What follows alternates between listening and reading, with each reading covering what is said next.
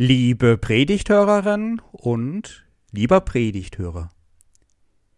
Hört eine Schriftlesung aus dem zweiten Brief an die Korinther des Apostel Paulus. Es ist das vierte Kapitel. Denn Gott, der da sprach, Licht soll aus der Finsternis hervorleuchten, der hat einen hellen Schein in unsere Herzen gegeben, dass die Erleuchtung entstünde zur Erkenntnis der Herrlichkeit Gottes in dem Angesicht Jesu Christi. Wir haben aber diesen Schatz in irdenen Gefäßen, auf dass die überschwängliche Kraft von Gott sei und nicht von uns. Wir sind von allen Seiten bedrängt, aber wir ängstigen uns nicht. Uns ist bange, aber wir verzagen nicht. Wir leiden Verfolgung, aber wir werden nicht verlassen. Wir werden unterdrückt, aber wir kommen nicht um. Wir tragen alle Zeit das Sterben Jesu an unserem Leib, auf dass auch das Leben Jesu an unserem Leib offenbar werde. Denn wir, die wir leben, werden immer da in den Tod gegeben, um Jesu willen, auf dass auch das Leben Jesu offenbar werde an unserem sterblichen Fleisch. Darum werden wir nicht müde, sondern wenn auch unser äußerer Mensch verfällt, so wird doch der innere von Tag zu Tag erneuert. Denn unsere Bedrängnis, die zeitlich und leicht ist, schafft eine ewige und über alle Maßen gewichtige Herrlichkeit uns die wir nicht sehen auf das Sichtbare, sondern auf das Unsichtbare. Denn was sichtbar ist, das ist zeitlich, was aber unsichtbar ist, das ist ewig. Ein damals schon berühmter Professor des Neuen Testamentes, Klaus Berger, überraschte uns Studenten und Studentinnen in einer Heidelberger Vorlesung einmal mit dem Satz, die Briefe des Apostel Paulus seien wichtiger als die Evangelien. Das hat uns doch sehr gewundert. Was er damit meinte, war, dass diese Briefe Ausdruck einer bedeutsamen Verbindung seien. Paulus hatte, als er noch ein Saulus war, ein strenger jüdischer Gelehrter, die ersten Christen und Christinnen selbst verfolgt, bis er vor den Toren von Damaskus eine Lichterscheinung hatte, die ihn blendete, und er meinte, die Stimme des auferstandenen Jesus Christus zu hören. Das hatte ihn ganz schön aus der Bahn geworfen und von seinem ursprünglichen Kurs absehen lassen. Jahre später stellte er sich mit diesem Erlebnis dem Petrus auf einem Apostelkonzil zu Jerusalem vor und erhielt die Erlaubnis, eine Mission der Heiden zu betreiben. Er gründete nun christliche Gemeinden außerhalb Israels, meistens im heutigen Griechenland und der Türkei, und blieb mit ihnen über Briefe und Boten in Kontakt. So konnte er auf spezielle gemeindliche Anliegen Fragen und Probleme aus den einzelnen Gemeinden theologisch, schriftlich eingehen.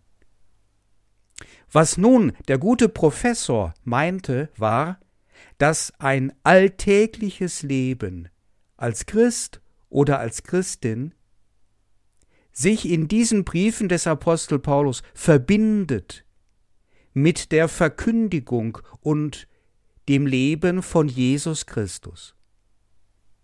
Die Evangelien hingegen wurden mehrere Jahrzehnte später verfasst und tragen nicht mehr den ganz ursprünglichen Charakter der Entstehungszeit des Urchristentums. Die Gemeinde zu Korinth war sehr lebendig. Das ist wohlwollend formuliert. Man könnte auch sagen, sie war etwas vielschichtig, unterschiedlich in den Ausrichtungen und teilweise auch zerstritten. Das hatte wohl damit zu tun, dass Korinth eine Hafenstadt mit einer besonderen geostrategischen Lage war. Sehr viele Menschen kamen durch diese Stadt, direkt am Mittelmeer gelegen, denn sie war ein Knotenpunkt. Und viele interessierten sich für die neue christliche Gemeinschaft.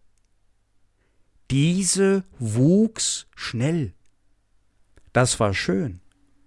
Aber das war auch etwas schwierig. Denn jetzt tauchten die Fragen erst auf. Auf welchen Prediger sollen wir denn hören? Was dürfen wir alles mit unserer neu gewonnenen Freiheit tun, mit der Freiheit der Kinder Gottes? Und was dürfen wir eben nicht damit tun?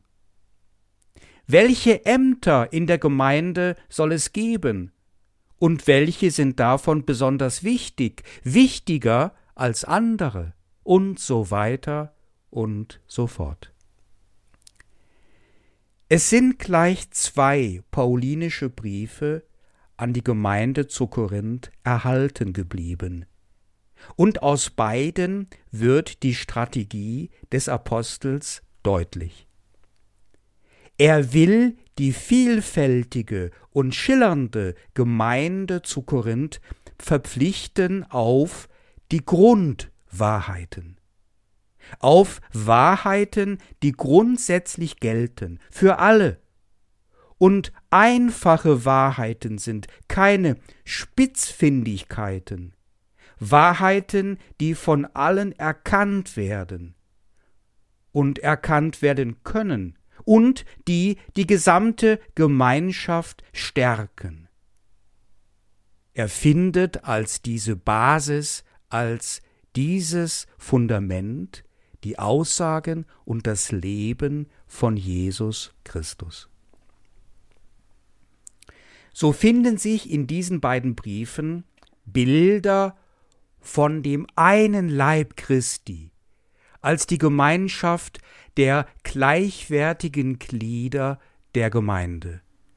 Im ersten Brief an die Korinther Kapitel 12. Oder auch ganz allgemein theologisch ausgesagt, findet sich das hohe Lied der Liebe in dem ersten Korintherbrief Kapitel 13 als eine Beschreibung der allgemein wirksamen Mächte Gottes von Glaube, Hoffnung und Liebe. In dem heutigen Bibeltext kommt auch so eine Grundwahrheit zum Tragen.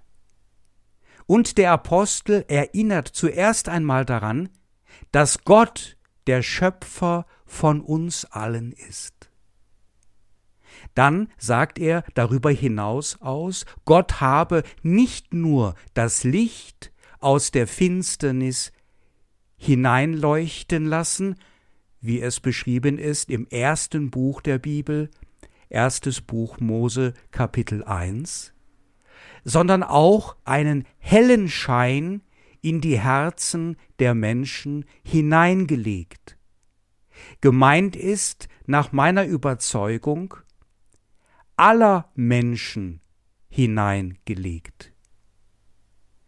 Diese Grundveranlagung des Menschen ist eine Veranlagung zum Geistlichen, zum Hellen, zum Wärmenden, eine Verbindung zu Gott in jedem Menschen, eine Teilhabe des Menschen am Göttlichen, eine Erschaffung des Menschen nach dem Bilde Gottes. Alle Menschen auf Erden haben, tragen dieses göttliche Licht in ihrem Inneren. Das ist eine der Grundwahrheiten in der Theologie des Apostel Paulus. Damit geht er jetzt um und legt diese Grundwahrheiten aus. Er charakterisiert diese Wahrheit auf verschiedenen Weisen. Paulus spricht davon, dass wir dieses Licht in uns haben. Aber es ist eine andere Frage, ob wir es auch erkennen. Das ist damit noch lange nicht ausgesagt. Es mag sein, dass ein Mensch gar keine Erkenntnis über dieses Göttliche in sich besitzt, was ja eigentlich schade wäre. Jeder Mensch ist in der Lage zu einer Gotteserkenntnis, aber diese findet nicht notwendigerweise statt. Paulus weist jetzt, jetzt erst auf Christus hin. Es entsteht eine Erleuchtung.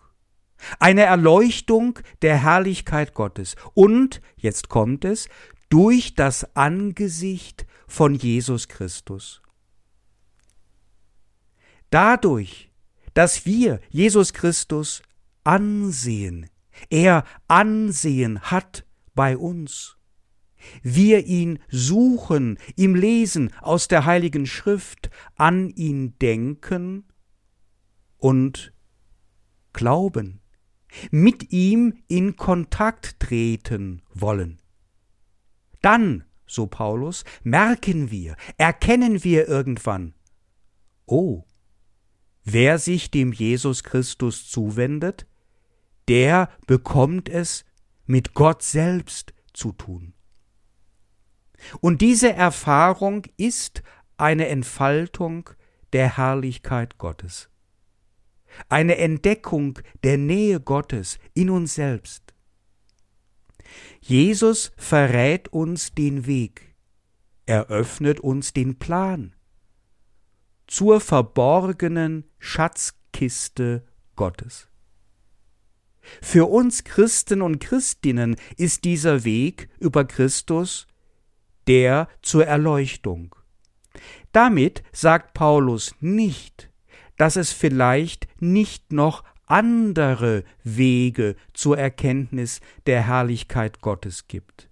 Gerade die beiden Korintherbriefe eignen sich als theologische Grundlagen für eine ökumenische, ja sogar interreligiöse Diskussion. Erkennen wir aber durch den Glauben an Jesus Christus die Herrlichkeit Gottes in uns selbst. Dann erkennen wir gleichzeitig auch immer mit dazu, was an und in uns nicht göttlich ist. Und jetzt kommt Paulus zu einer wichtigen Ausdifferenzierung. Wir haben diesen Schatz in irdenen Gefäßen in irdenen Gefäßen. Da ist und bleibt das Leben hart. Da ist und bleibt das Leben zerbrechlich. Da geht im Leben immer wieder etwas kaputt. Auch deswegen, weil du und ich nicht gut aufgepasst haben und eine falsche Bewegung machten oder sogar mutwillig etwas zerdepperten. Das ist auch so eine weltliche Grundwahrheit von Paulus. Das Leben bleibt auch noch im Glauben an Jesus Christus schwierig. Auch noch nach dem Licht erkennen. Auch noch nachdem wir den Schatz gefunden haben und eintauchten in dieses warme Licht des Goldes, das viel wärmer und heller ist als alles Gold und Geld dieser Welt. Wir geraten als die Gläubigen immer wieder in die Sorge und in die Angst. Immer wieder in die irdenen Verhältnisse. Da ist beides, das Schwere und das Leichte gleichzeitig, manchmal gleichzeitig erfahrbar sogar in der einen christlichen Existenz. In dem einen Moment, da ist Angst, ja, aber da gibt es keine Verzweiflung.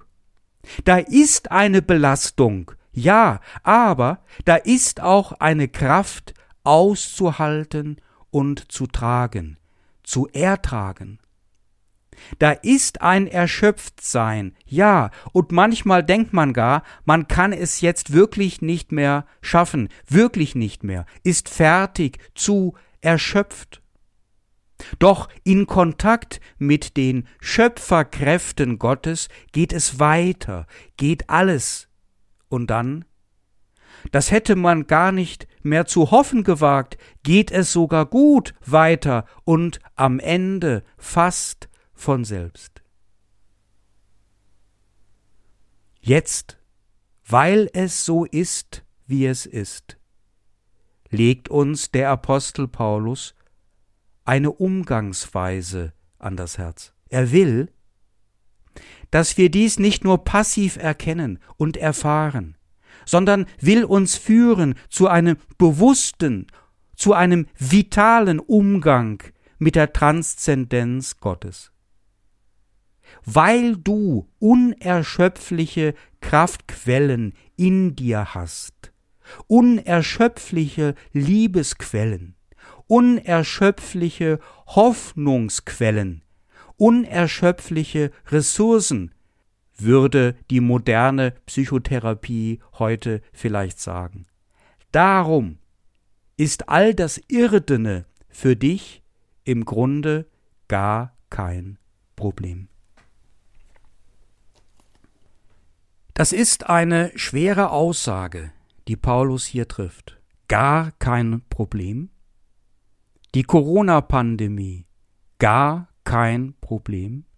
Auch wenn so viel Geschirr zerdeppert wird, Vertrauen zerstört wird, Existenzen zerstört werden, Menschen sterben, viele Menschen sterben. Und jetzt wird Paulus ganz offen und mutet uns etwas zu. Er ist jetzt schon in seiner Kausalkette weit vorangeschritten und spricht jetzt direkt vom Tod, aber nicht von unserem Tod, sondern von dem Tod des Herrn Jesus Christus, der sich ja ereignet hat. Aber dabei ist es nicht stehen geblieben, sondern der Schatz Gottes, dieses Gold, was glänzt, ist ein ewiger Schatz, hat eine ewige, unversiegbare Kraftquelle und durch die Auferstehung des Herrn Jesus Christus haben wir Anteil an beidem. Wenn wir dies erkennen, wenn wir dafür offen sind, Anteil an Sterben und Auferstehen von Jesus Christus. Beides ist für uns ganz nah. Ja, es geht um den Tod in letzter Konsequenz, aber mit der Erkenntnis der Herrlichkeit Gottes geht es dann eben auch um das Leben, um ein ewiges Leben bei und in Gott. Und das können wir erfassen und erfassen wir intuitiv, alltäglich. Ich erinnere in diesem Zusammenhang ein Gespräch mit einem Gemeindeglied. Eine Frau, die sich zum christlichen Glauben bekennt, gerne die Gottesdienste besucht, versteht sich auf die Kunst des Töpferns. Das ist allerdings in meinem Kirchspiel nicht so selten. Denn gerade der Ort Mogendorf ist bekannt für seine Keramik. Früher regelrecht berühmt gewesen für die Produktion gerade der blau-grauen Schnapsflaschen. Also, sie macht wunderbare Krüge und viel mehr Gebrauchsgegenstände und richtige Kunst an der Töpferscheibe.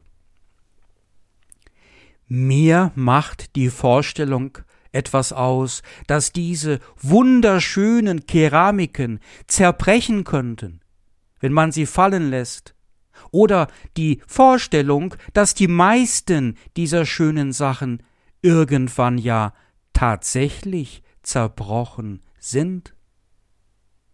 Ich sage ihr das einmal, mein Bedenken. Und sie überrascht mich mit der Antwort.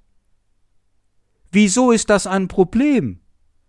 Dann mache ich es eben wieder neu. Genau das meint Paulus. Es darf etwas zerbrechen. Und er sagt es sogar mit den Worten dieser Frau. Da wird etwas Inneres von Tag zu Tag erneuert. Und dieses Innere hat eine göttliche Herkunft, ist eine Kraft Gottes. So spricht Gott selbst. Siehe, ich mache alles neu. Ich will dem Durstigen geben von dem Brunnen des lebendigen Wassers umsonst. In der Offenbarung Kapitel 21, die Verse 5 und 6. Auch der Apostel pflichtet der Töpferin bei, ihrem Wort neu. Darum, so schreibt er, ist jemand in Christus, so ist er eine neue Kreatur. Das Alte ist vergangen, siehe, es ist alles neu geworden. In Christus sein, so formuliert es Paulus gerne oft, Chen Christo, in Christus sein. Und das bedeutet, Kontakt zu haben mit dem göttlichen Inneren. Hab ich einmal gekriegt? Kontakt mit dem göttlichen Inneren. Dank meiner Oma oder dank meiner Oma, wie wir im Ruhrgebiet die Großmutter nennen. Also, ich wohnte damals bei der Oma in Essen in ihrer Wohnung. Und ich merkte gegen Abend, wie mir komisch wurde, schwer und zerbrechlich und heiß, denn ich bekam Fieber. Und dieses Fieber stieg und stieg, 38 Grad, 39 Grad, und irgendwann am Abend packte sie mich auf die Couch im Wohnzimmer. Und da lag ich nun und bekam Wadenwinkel gegen das Fieber. Das war ganz fachfraulich. Alle 15 Minuten einen neuen Verband und dazwischen Fieber messen. Ja, meine Oma hatte viel Kraft in sich Sie war auch sehr fromm, eine ganz fromme Katholikin. Es wurde Nacht. 39,5 Grad, 40 Grad, 40,5 Grad. Und dann geschah es. Meiner Oma verließ die Kraft. Es war weit nach Mitternacht. Und dann sagte sie diese Worte, welche ich schon geistig halb weggetreten, dennoch gut hören konnte und seither nicht mehr vergessen kann. Michael, ich kann nicht mehr. Ich gehe jetzt schlafen. Aber du weißt ja, es wird alles gut. Und sie ging in ihr Zimmer. Und ich war allein. Zuerst wollte ich für einen kurzen Moment noch verzweifeln. Aber dann habe ich sie gehört, diese Worte mit dem Herzen gehört und geglaubt. Es wird alles gut. Ja, wie schön, alles wird gut. Das war jetzt ein schönes Gefühl. Und die schlief ein, ganz wohlig und leicht, war mir zumute. Ich kann mich noch gut daran erinnern. Und dann wachte ich auf, denn ein Arzt war da, wollte mich untersuchen, viele Stunden später, und der lächelte mich an und sagte Windpocken. Sieh auf das Unsichtbare, sagt Paulus. Sagt die Oma. Sieh auf das Unzerbrechliche. Sieh auf das Leichte. Sieh auf das Helle. Wir haben hier im Kirchspiel bald Kirchenvorstandswahlen und im neuen Gemeindebrief stellen sich 20 neue Kandidaten und Kandidatinnen der Gemeinde vor. Ich habe ihre Texte gerade abgeschrieben. Sie berühren mich. Und sie haben irgendetwas gemeinsam, alle miteinander.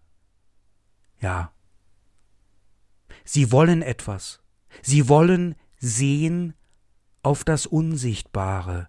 Sie ahnen etwas von diesem verborgenen Schatz. Und sie wollen umgehen mit diesem Gold, für sich und für andere. Und der Frieden Gottes, welcher höher ist als alle menschliche Vernunft, er bewahrt unsere Herzen und Sinne in Jesus Christus. Amen.